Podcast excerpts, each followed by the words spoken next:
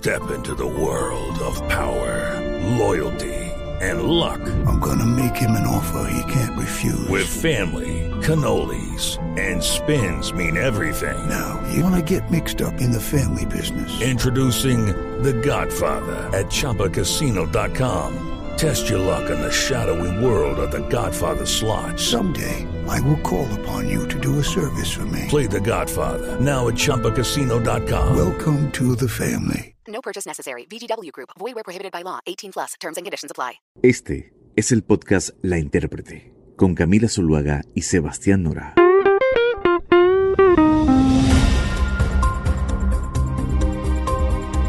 Bienvenidos a La Intérprete, en un capítulo más en donde hablaremos eh, de política, de política colombiana, Sebastián, porque pues sin duda alguna las elecciones del pasado 13 de marzo van a ser recordadas en nuestro país, en Colombia, como un punto de quiebre, como el día en que por primera vez una fuerza de izquierda tuvo la bancada más grande en el Congreso de la República.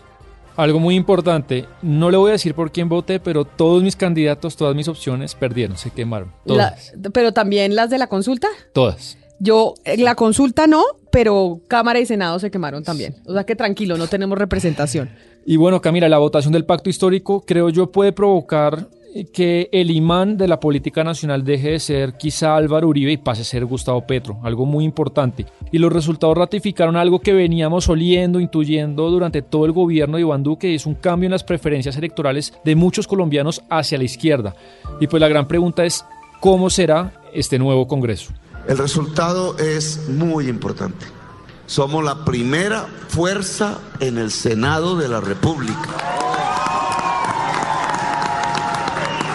Primera fuerza en número de cámaras y primera fuerza en número de senadores. El pacto histórico ha logrado el mejor resultado del progresismo en la historia de la República de Colombia. Después de escuchar las palabras de Gustavo Petro, uno pues sí puede intuir que en este nuevo Congreso ya no le será tan sencillo a un, partido o a un candidato tradicional o cercano a quienes siempre han gobernado a Colombia, pues aprobar eh, su agenda e imponer presidentes de Cámara y Senado. Por eso escuche usted este análisis que hace la saliente representante a la Cámara por el Partido Verde, Juanita Gobertus, en donde explica cómo podría llegar a ser esa dinámica.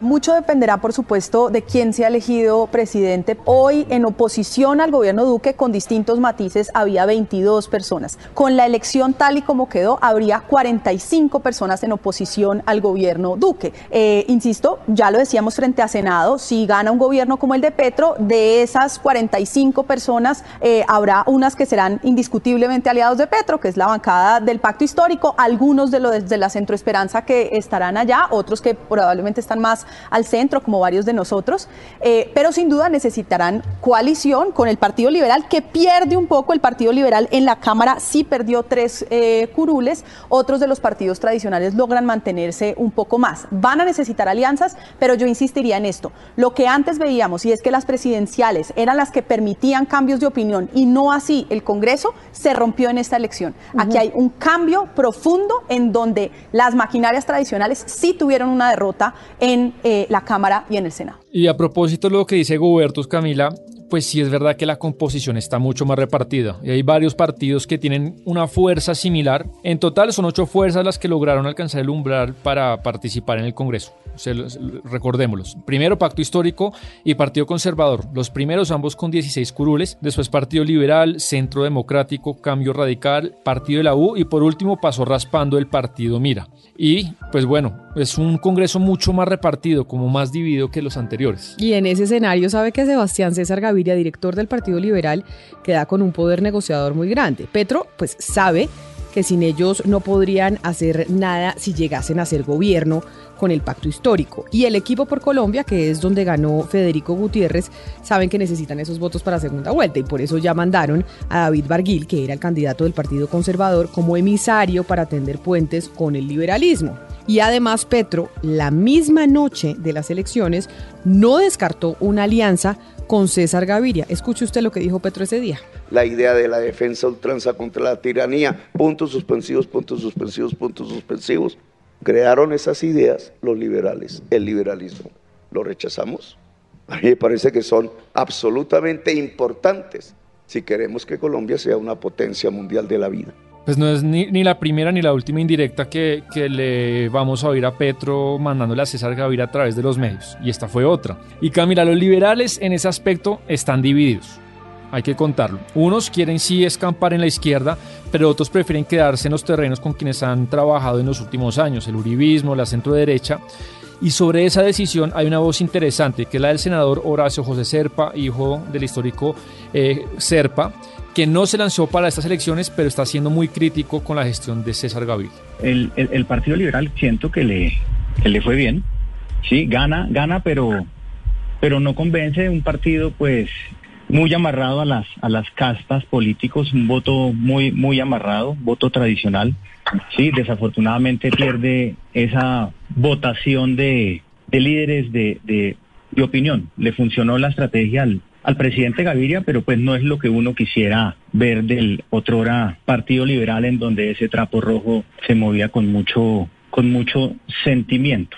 Eh, tengo entendido que el presidente Gaviria va a citar a una reunión amplia de eh, bancada al Congreso, Congreso de la República, pues para analizar todas estas, todas estas eh, cosas que estamos conversando aquí. La otra noticia trascendental fue el derrumbe del Centro Democrático. ¿Por qué? Porque la gran victoria de Federico Gutiérrez mató al otro día la candidatura de Oscar Iván Zuluaga, que era el candidato de ese partido, aunque muchos dicen que eso es lo que quería específicamente Álvaro Uribe, que es el líder de ese partido. Pero no solo eso, perdieron el 13 de marzo cinco curules en el Senado y 17 en la Cámara de Representantes. Es decir, a partir del próximo 20 de julio tendrán en ese partido 22 congresistas menos. Eso es un retroceso notable. ¿Qué fue lo que pasó? Pues habrá sido el tema de la desaprobación de Iván Duque como presidente. Le preguntamos a María del Rosario Guerra, también senadora saliente, y ella tiene esta teoría. Efectivamente, nosotros retrocedimos en el Senado cinco curules,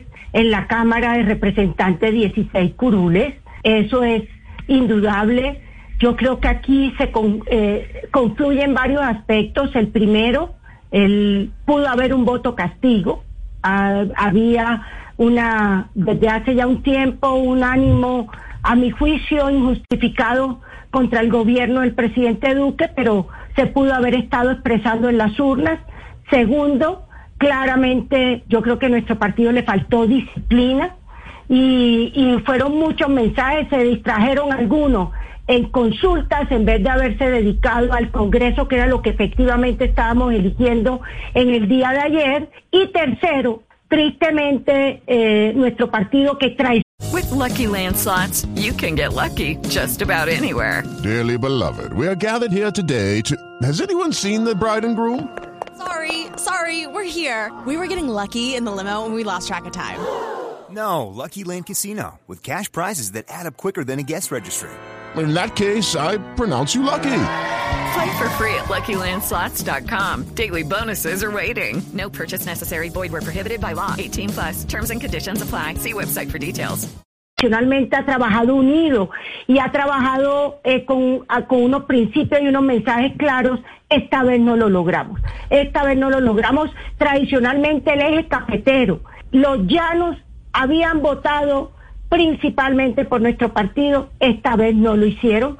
No nos ganamos el corazón y los votos de ellos y eso nos llama a la reflexión de que tenemos que trabajar nuevamente por recuperar esos pilares que han sido la base del uribismo del centro democrático. Lo oímos Camila autocrítica, algo que creo que no es muy común en ese sector político. Y pues el otro gran palo ese sí yo no me lo esperaba, fue el del nuevo liberalismo, que tras una lucha jurídica y política muy larga, pues no alcanzó el umbral. Y los hermanos Galán, pues eh, un poco no le salió la estrategia, no quisieron acuerdos y usted compartir lista con el Partido Verde, con el centro, e hicieron una apuesta muy arriesgada con nombres ajenos a la política, eh, en teoría otro tipo, otro perfil de candidato y la estrategia no funcionó, se quemaron. Por ejemplo, nombres que uno pensaba íbamos a ver en el Congreso, Camila. Mabel Lara, Carlos Fernando Galán, Sandra Borda, pues se quemaron y también le terminaron dando la razón a los que les decían que no se iban a unir, que se tenían que unir con ellos. Pero eso sí también fue un poco por soberbios. A ellos les dijeron a los hermanos Galán, incluso a Carlos Fernando Galán, le ofrecieron ser la cabeza de lista por encima de Humberto de la, calle, de la coalición Centro Esperanza y no quisieron. Tal vez si hubieran metido su gente del nuevo liberalismo en esa lista, habría sido la lista con mayor votación, por encima incluso de la del pacto histórico, pero pues no.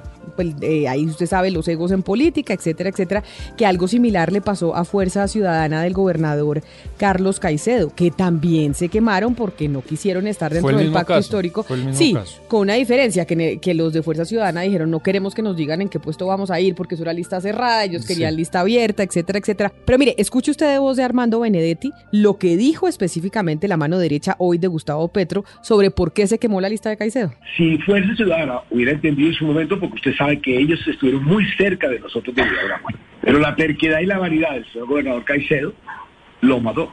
Y las yo alcancé a hablar con ellos, recién iban a escribir las, las, las, las, listas y llegué a la conclusión de que estaban un poco esquizofrénicos con la realidad.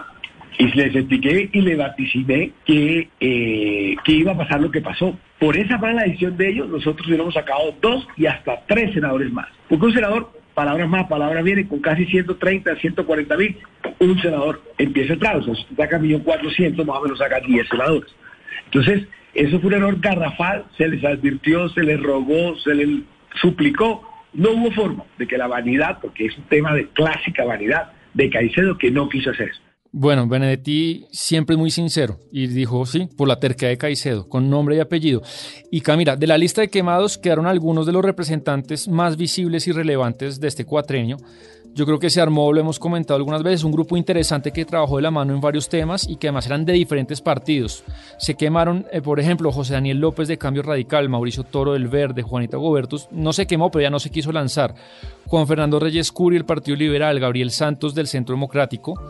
Y lo que sucedió es que la alta votación del pacto histórico en Bogotá pues sepultó a todos estos congresistas. Que todos muy buenos, fueron muy juiciosos y además de distintos partidos políticos. No estamos hablando solo de una corriente ideológica. Pero mire, aunque esos resultados pues sorprendieron, porque sí los vimos trabajando muy fuerte durante cuatro años a esos jóvenes, pues eh, hay otros eh, resultados que fueron también muy sorpresivos. Hubo votaciones de algunos candidatos que nadie tenía en sus apuestas y que nadie se esperaba, como es el caso de Jonathan Ferney Pulido, que es un youtuber de 30 años y candidato de la coalición Alianza Verde y Centro Esperanza, que sacó la tercera votación al Senado y la votación más grande de su lista por encima de Humberto de la Calle, sacó algo así como 146 mil votos y escuche lo que él dice de cómo llegó precisamente al Congreso. Teniendo en cuenta que la principal bandera que me acompaña a mí en la campaña es eh, la lucha contra la corrupción eh, y pasando ya de ese tema, queremos nosotros con el equipo,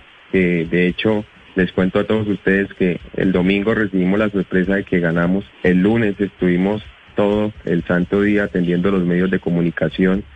Eh, y, ya hoy tuvimos una, una reunión en la mañana en la que empezamos a mirar eh, cómo vamos a conformar ese equipo, esa unidad de trabajo legislativo fuerte para que podamos hacer un buen trabajo.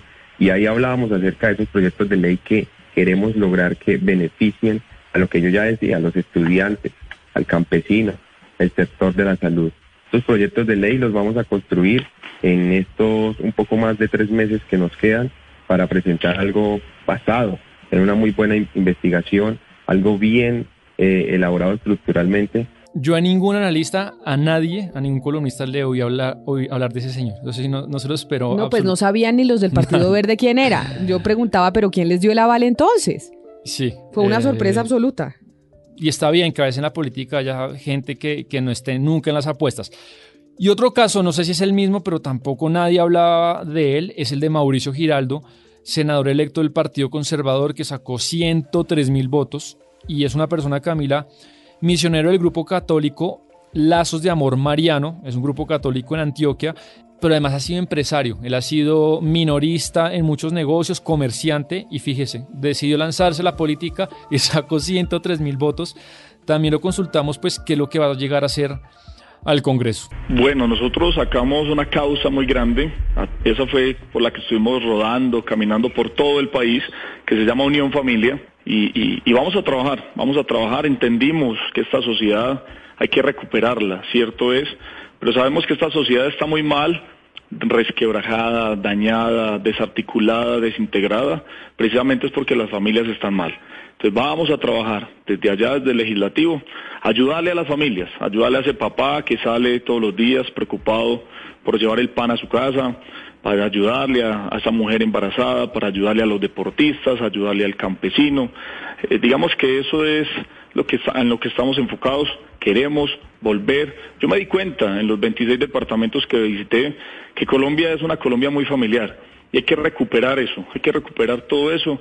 Muchas veces se nos puede estar olvidando, pero vamos a trabajar por eso y vamos a hacer para que Colombia sea nuevamente muy familiar. Pues ese es el panorama del legislativo en los próximos cuatro años que tendrá Colombia. Vamos a ver cómo nos va con ese Congreso. La gente tiene a esa institución como una de las más desprestigiadas del país y veremos si con este cambio en donde llegan sectores alternativos, pues la cosa se transforma un poco.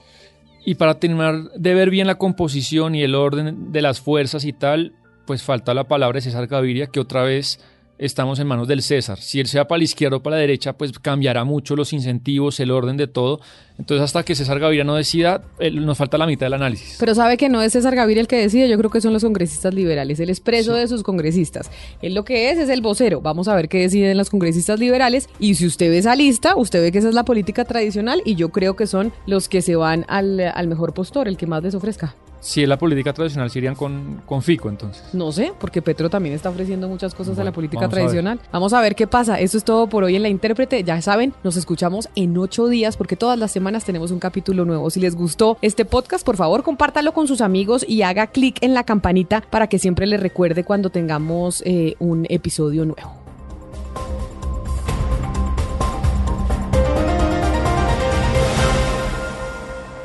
La intérprete se escucha en todas las plataformas digitales.